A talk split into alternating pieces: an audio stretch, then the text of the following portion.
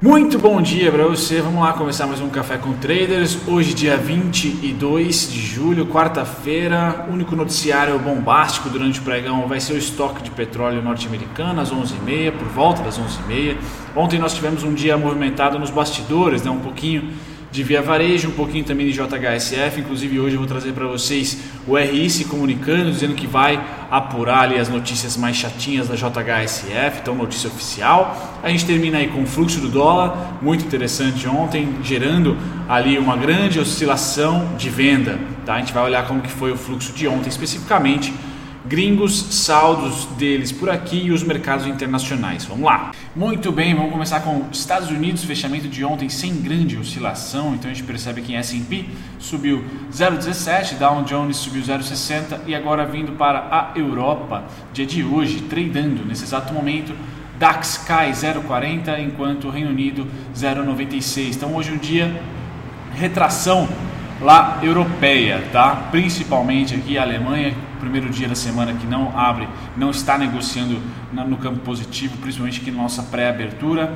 Nikkei, Japão, fechou em queda de 0,60 e bastante queda lá para Hong Kong, 2,25. Hong Kong bem volátil essa semana, difícil aí traçar algum tipo de tendência para o curto prazo, ou seja, para o final do mês aqui de julho, né? bem volátil dia a dia. Hoje, então, menos comprador, menos otimismo na abertura dos mercados e até pelo fechamento de ontem já não constou tanta uh, euforia assim, tá, ao decorrer do dia. Legal. Passado aqui agora a gente vem para petróleo, que é importante para a gente, continua muito forte, tá? Petróleo negociando a 43 dólares e 92 centavos, queda no overnight de 1,55, porém, tá, o valor nominal que mais importa para a gente, 43, 44 dólares, é a precificação dessa semana, bem justinha ali, isso é bom, isso traz força, isso traz é, consistência aí no preço do petróleo, acima principalmente dos 40 dólares. Então tudo de bom por aqui, commodities fortes. Quando a gente passa aqui para o metal, a gente dá um grande destaque, né? até o Urit, Fernando Urit fez um belo vídeo junto com outros dois convidados lá sobre ouro, cobre, prata, né? metais preciosos de, de certa maneira, então muito bom, o ouro realmente expurgante aqui e sempre que o ouro sobe um pouquinho, a prata tende a duplicar, né? Incrível como tem essa correlação. Eu que não tinha me ligado nisso ainda. Quando eu trabalhei com comércio exterior, eu trabalhei com platina. A gente fazia, a empresa que eu trabalhei, ah, eu era um trader de platina praticamente. Mas o que eu fazia era o que a empresa produzia, no caso, era estente, né? Para aneurisma, aquelas molinhas e tal e a gente utilizava a platina como matéria-prima e a platina sempre teve oscilação também muito ligada a ouro, acho que todos aqui quase que indexados a ouro, né?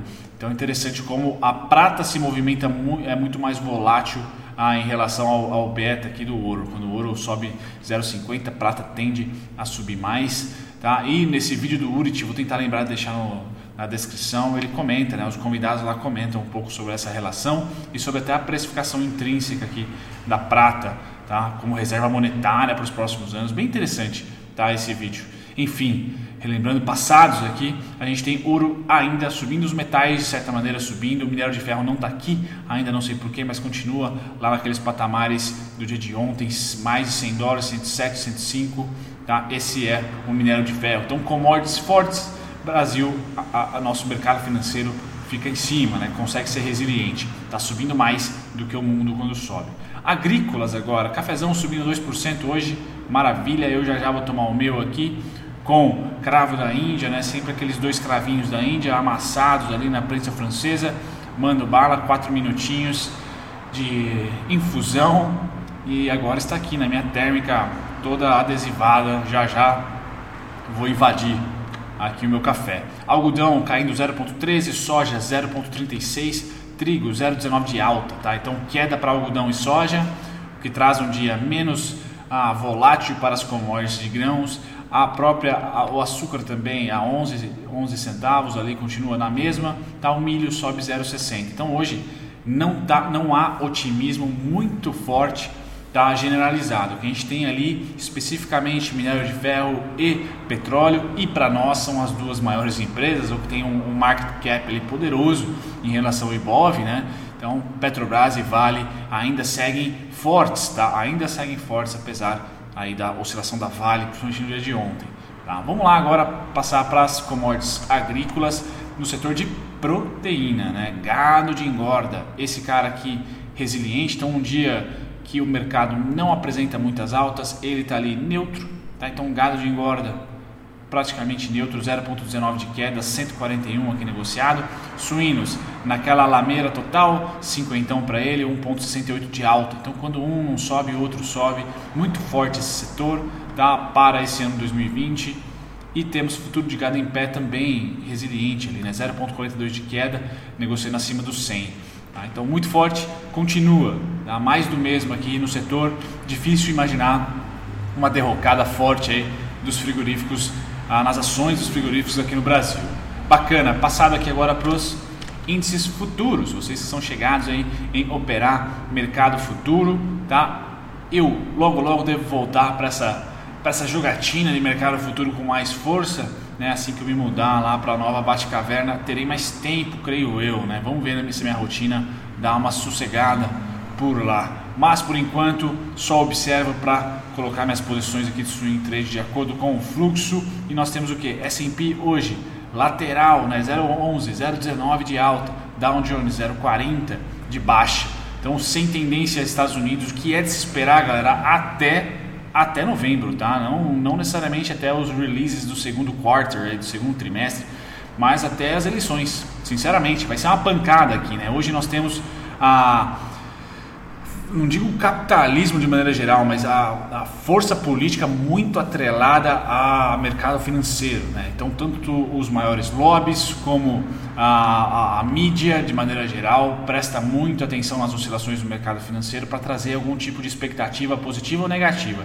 E o Wall Street virou um instrumentaço eleitoral. Tá? A bolsa aqui também, não sei como ainda não virou, a nossa Bovespa é que está muito descolado aqui no Brasil, né? Economia real e economia financeira.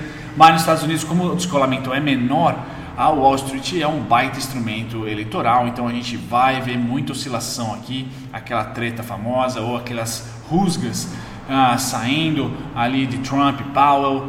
Muita atenção, norte-americano, Estados Unidos, mercado financeiro por lá deve dar uma descolada, tá? A gente não deve tá não deve ter muita correlação com eles. Né? Tem que prestar mais atenção na China para esse segundo semestre, tá? na minha opinião.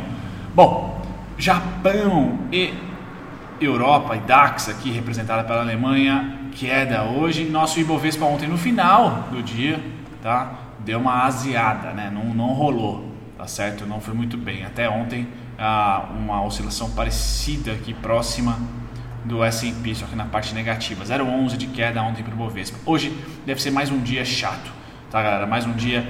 É, ontem tinha tudo para começar bem e começou realmente bem, tá? Só que aí murcha durante o dia. Hoje não deve ter esse impulso nem no começo, tá? Nem na abertura. A abertura deve ser bem lateral hoje, tá certo? Bem lateral hoje. É incrível como o dólar cai provavelmente a bolsa também vai cair, tá? É muito louco, mas é o fato, é 2020, é assim que acontece. Bom, juros continua comprado, tá certo? Eu vou trazer para vocês agora na ótica do dia de ontem, né? Olha o tamanho da compra, tá? Do dia de ontem. Então, gringo comprando bastante juros, reforçando ali a, a, a curva de médio e longo prazo, uma tendência de alta forte. Tá? Então, sim, sim, sim. O boletim Focus de ontem mostrou, analisou, né? Ou tenta, tenta prever aí uma alta de 5%, juros a 5% daqui a um ano e meio e juros a 8% ah, daqui a 4, 5 anos, se eu não me engano, foi essas informações que eu até passei para vocês. Então, sim, a curva de juros ah, subindo no médio e no longo e no curtíssimo aqui, a saldo comprador. Tá? O contrato de julho com certeza será, ah, vai terminar com o saldo dos gringos positivo, tá? Bem forte, inclusive a compra de ontem. Se comprou muitos juros ontem, o que aconteceu com o dólar? Blá, caiu, né? Forte. Então isso aqui, para quem acompanha que faz day trade ou para quem acompanha mercado dia a dia, né, com o pregão rolando, times in trade, você consegue observar um grande fluxo vendedor no dólar e um grande fluxo comprador no DI. Tá? Sem dúvida nenhuma, foi, foi muito protagonista ontem esse movimento. Então, dólar perde força, tá? total, saldo negativo de ontem, tá? enquanto que os juros já sinalizou compra forte. Então, daria para arbitrar aí, vendido em um, comprado em outro. Então, venda dos gringos no dólar tá certo? Venda dos gringos no dólar, a sua trajetória aqui tende a ficar negativa, tá? Tá muito próximo disso. A gente percebe que o investidor estrangeiro, o azulzinho foi ontem, então perde, né? Vendeu aqui bastante, tá? Tirou quase que quase que ficando neutro, tá? No seu saldo final, então muita venda de cinco dias que é o laranja para ontem, então rolou aí um bom gap de venda, um bom spread, perdão, de venda. Tá certo? Então é importante isso, enquanto que o nosso institucional continua vendidaço. Então, se nós temos um cara super vendido e um outro importante também vendendo, a gente teve pela primeira vez tendência. Tá? Então, foi um dia direcional do dólar ontem, tá? contraparte sendo os bancos. Aqui eu trago para vocês o gráfico, então lembrem nos cafés do mês passado e desse mês aqui que eu falava, galera, ó, o topo principal para mim do dólar para 2020 está aqui, em, é o 5342 e depois o 5419. Eu não imaginava que ia ficar tanto tempo aqui a lateral. Não, o dólar não ficava lateral há muito tempo. Olha aqui, no, cadê a lateralização do dólar? Foi aqui em agosto, foi de agosto a janeiro de 2020. Tá? Depois de janeiro inteiro fevereiro, março, ah, abril, maio e junho, direção. Tá? O único mês, direção tanto para baixo, como foi em maio, e em junho, como direção para cima, como foi metade de junho. Tá? E aí quando chegou julho, não teve direção. Então, o primeiro movimento de direção do mês tá? de junho e foi o primeiro 15, 15 dias aqui, vamos dizer, até mais do que isso, lateral. Tá? Em nenhum momento o dólar deu tempo de acumular. Nesse caso, sinaliza como uma distribuição.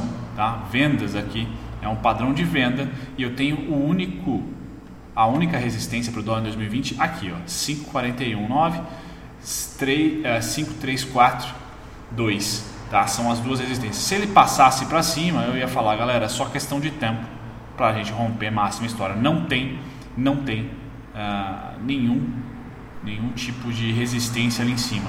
Tá? E agora eu traço para vocês uma LTB Mandrake aqui. Tá? Essa é a LTB Mandrake para o dólar. Tá? Eu tiro a violinada daqui, tá certo? E junto esses três topos, formando então uma linha de tendência de baixa. Tá? Pode se desenhar uma linha de tendência de alta aqui? Pode tá? Mas por enquanto vou ficar sem, oh, deixa ela aí, tá? Não tá poluindo tanto o meu gráfico. Mas o mais importante é ver que a, a aposta agora está do lado do lado vendedor. Só muda para mim, tá? Quando e somente se romper, testar de cima para baixo, tá? Romper 5419, fechar um mês, fechar a semana, fechar o dia, tá? E se, se, quanto, mais, quanto maior o tempo gráfico mais forte, a tendência e testar de cima para baixo essa mesma região amarela aqui, ó. Tá? É o único, é a única resistência. Tudo aqui para mim é pode apagar, tá certo? Então é isso, galera. Essa é essa parte do dólar que eu ia trazer para vocês. Tá? Agora a gente vê o contrato do índice futuro, compra, mas ontem uma realização, pondo no bolso. Tá? Quando a gente olha aqui, ó, investidor estrangeiro ontem no índice futuro, põe no bolso. Tá mega comprado, como a gente pode ver aqui, ó, então, investidor, investidor estrangeiro, se tem um instrumento que está em tendência, é aqui, ó, bom, subindo, compras, acumulando compras. E esse contrato vai ser vencido, vai vencer somente dia 15, a quarta-feira mais próxima, dia 15 de agosto. Tá? Então, tendência aqui para o índice e os investidores estrangeiros pondo dinheiro no bolso, ganhando dinheiro com o índice futuro, subindo. Tá? Então, é importante ver essa, esse tipo de manifestação. Tá? Tem juros comprando dólar vendido e realizando, realizando no caso aqui, índice. O dólar já vai virar para o campo negativo provavelmente nos próximos dias. O índice continua com saldo bem positivo. Agora, pela primeira vez no mês, né, a gente traz desde o dia 1 aqui, né? Desde o dia 1, foi a primeira vez, aqui no dia 17, delay, estamos no dia 22, foi a primeira vez um saldinho comprador aqui. Primeira vez. Durante toda essa subida aqui do nosso índice à vista, tá? Ações agora, um único dia comprado. Então, realmente Uh, muito saldo vendedor ainda para o mercado uh, à vista, tá? Muito.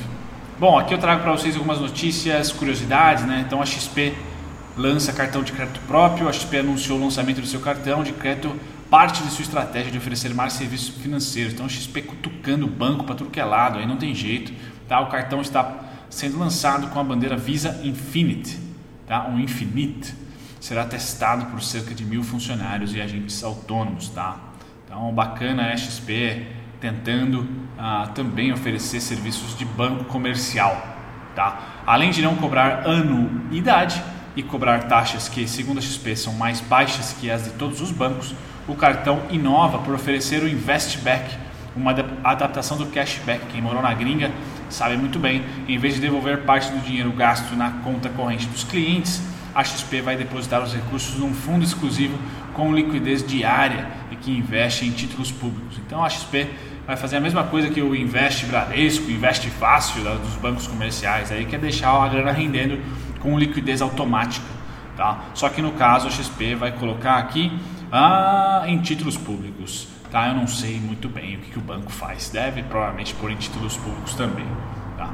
Bom, a outra parte agora chata né, das ações da Via Varejo disparam com postagem desautorizada. Então, dia 20, um pouco atrasada essa notícia, já com o mercado aberto, o perfil oficial da Via Varejo tweetou no Twitter, postou uma sequência de mensagens que impactou o mercado, fazendo suas ações dispararem. Porém, mais do que os dados de performance de vendas no segmento digital, o mais estranho foi o fato da, da companhia ter apagado logo em seguida.